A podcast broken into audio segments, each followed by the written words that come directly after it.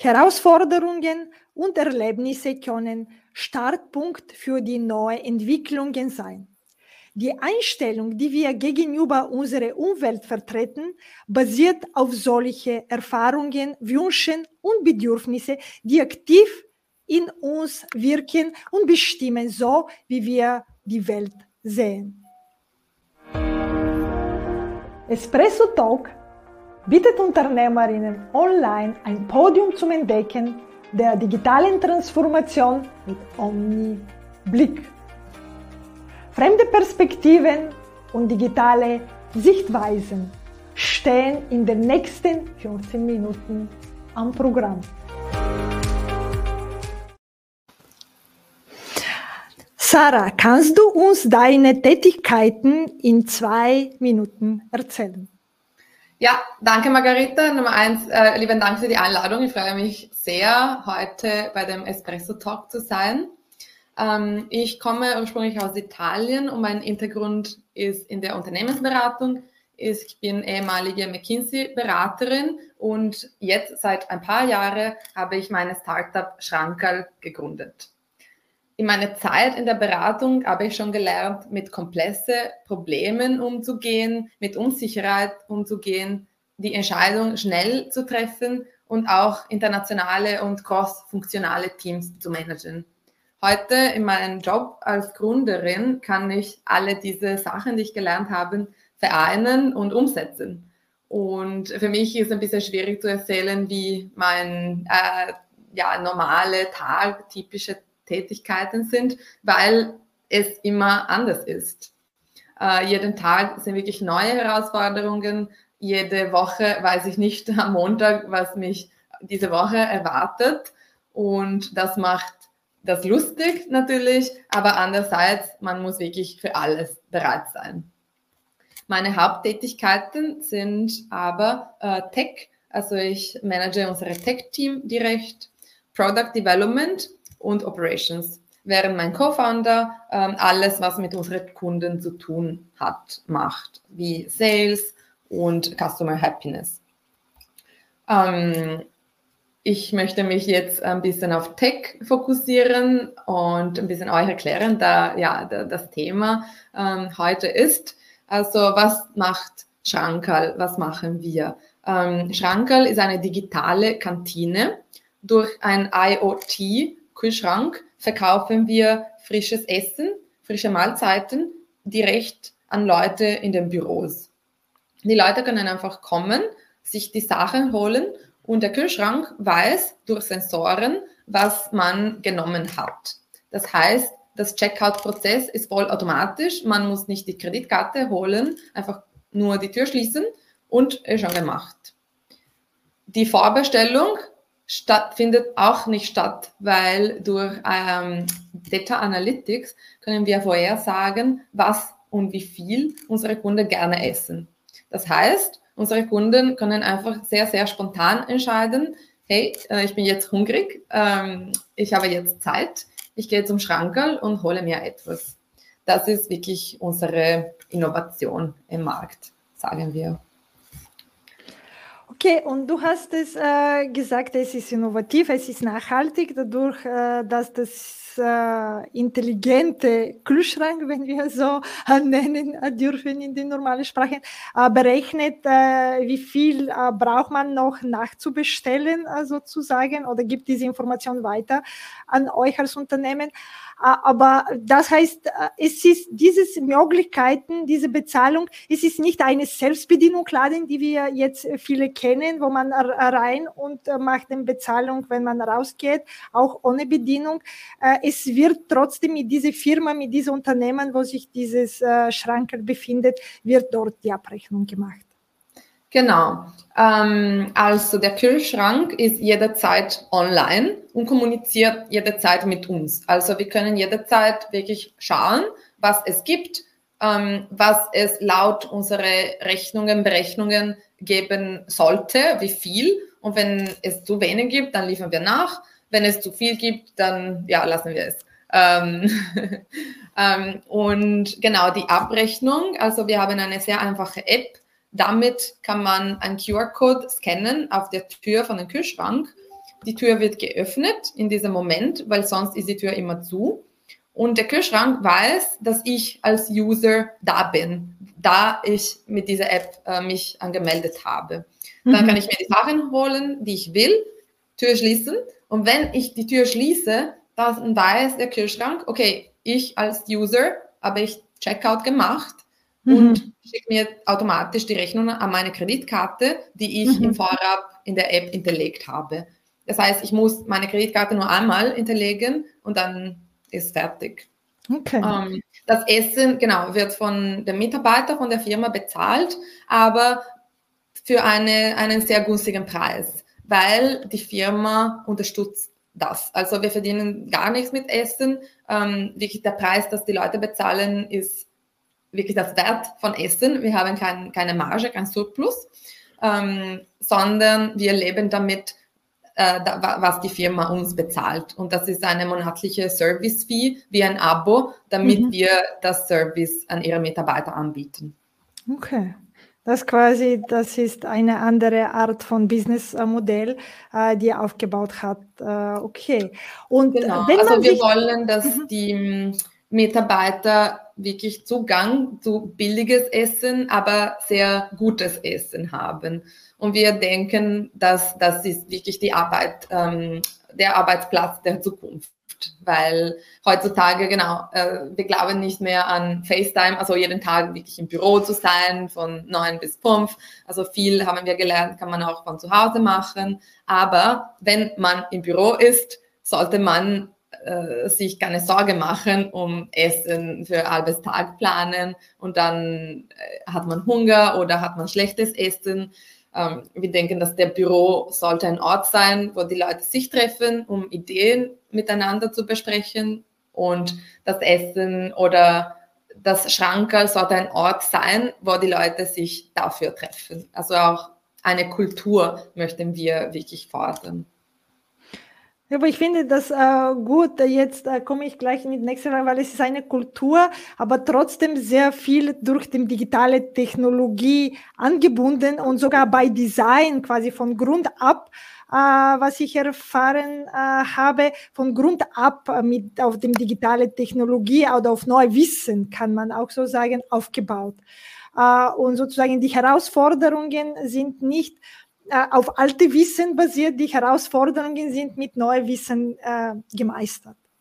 Und deswegen, äh, wenn wir sagen, eine äh, Schranke ist schon ein Gegenstand in sich, wenn man das, äh, das Wort wortwörtlich nimmt, nicht nur als äh, Marke.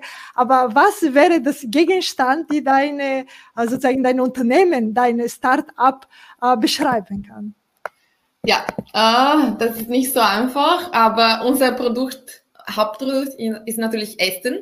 Ähm, und das Essen bei Schrankerl ist gesund, nachhaltig, aber auch füllend. Also man ist satt damit, aber nicht so satt, dass man dann schlafen muss. Also als Gegenstand hätte ich so eine Bowl gewählt, das so voll mit gesunden Sachen ist, aber dich auch zufrieden macht, weil es gut schmeckt und mhm. satt macht. Okay, das ist eine Bowl, die man glücklich macht, sozusagen. Genau. Ja, genau, nach dem Wünschen.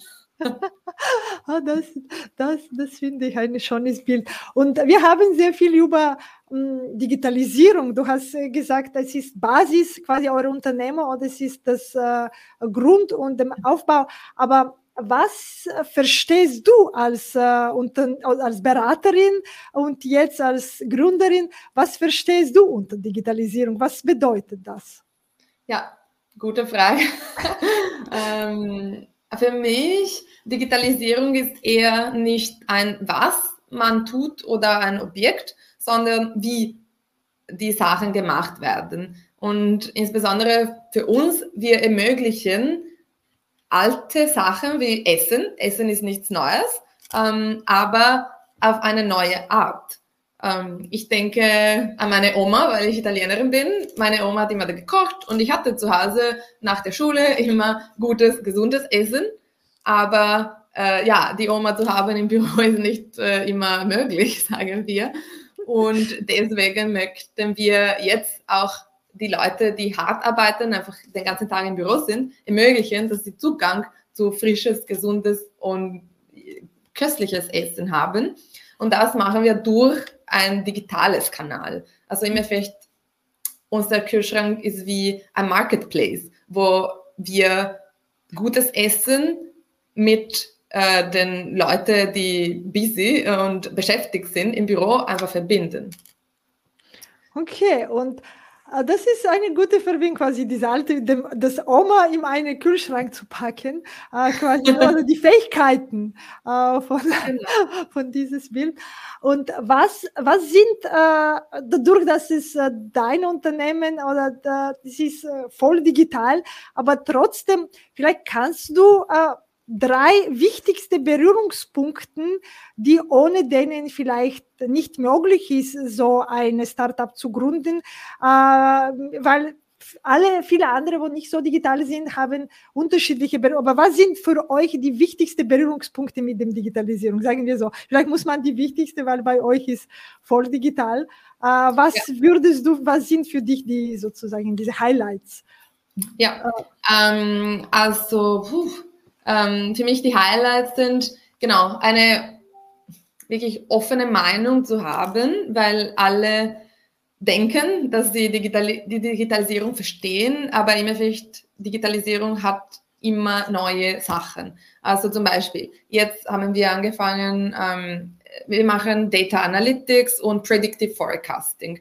Das ist ein neues Bereich, aber im Endeffekt nicht zu neu, weil als ich in der Beratung war, gab es das schon vor fünf Jahren. Ähm, aber was damals gemacht wurde oder verstanden wurde, hat sich auch weiterentwickelt und es gibt einfach viel Neues. Also jetzt sind die Fragen, ähm, ja, machen wir ein Neural Network mit oder äh, ein Server? Also es gibt wirklich viele Fragen, wo man am Anfang einfach nicht denkt und wir denken, wir verstehen den Bereich, aber wenn man wirklich anfängt, zu, damit zu arbeiten und mit den Leuten zu reden, dann gibt es immer wieder neue Ideen. Und ich finde diese, ja, einfach die Meinung einfach offen halten, weil wir wissen nicht alles und wir müssen wirklich bereit sein, jederzeit unsere Richtung auch zu ändern. Das ist in eine digitale Startup, finde ich, sehr, sehr, sehr wichtig. Also für jede digitale Startup. Okay, das und heißt so diese lebenslange Lernen theoretisch äh, nur mit anderen Wörtern ausgedrückt. Ne? Das ist super. Danke. Genau. Und vielleicht zweites Element, ähm, Sustainability. Okay, natürlich ist für uns Sustainability sehr wichtig mit dem Essen, wie das Essen hergestellt wird, was wir mit dem Waste machen und so weiter. Aber auch in Tech ähm, in der Tech-Branche, alles muss sehr schnell sein. Aber schnell ist manchmal nicht sustainable, weil etwas kann programmiert werden sehr schnell oder etwas kann programmiert werden langsamer, aber nachhaltiger und besser. Weil oft sind bei uns die Fragen, okay, wir machen den MVP, den Minimum Viable Product, und wir möchten das so schnell wie möglich haben, weil die Kunden warten schon und, und so weiter. Ähm, aber da stellt sich immer die Frage, okay, wir möchten das bauen, damit in die Zukunft wir das noch verbessern können. Und das ist einfach ja ein bisschen ein Shift in der Meinung. Also wir bauen nicht etwas, das immer gleich bleibt, sondern wir bauen das schon, schon so schnell wie möglich, aber schon, dass wir das in die Zukunft ändern können, verbessern können, ohne die komplette Struktur zu wechseln. Und das ist auch etwas, das man lernt, weil normalerweise möchte man einfach so schnell wie möglich sein, Punkt. Aber dann, wenn die Sachen nicht funktionieren, muss es sie komplett neu machen und das ist einfach nicht nachhaltig, langfristig. Okay, das heißt, dass man nicht mit Fehler, gleich mit Fehler oder gleich ohne die Zukunftsvision sozusagen genau. eine schnell, schnell. Weil ohne Fehler kannst du nichts leben. Also ich lebe ja, ja, aber ich meine mit Fehler, dass das Fehler wirklich einprogrammiert sind. Mit Fehler genau. müssen wir es leben. Aber manchmal durch diese schnell, schnell, schnell, die sind automatisch einprogrammiert. Ich meine, bewusst sind die Fehler ja. sozusagen. Ja. Äh, und das glaube ich, es ist manchmal schwierig und nicht richtig, wie du sagst. Es ist nicht nachhaltig, weil wenn das bewusst ist, die Fehler drinnen zu sagen, okay, ja, so geht schnell, dann ist die schnell äh, etwas altmodisch oder muss man etwas schnell so verändern?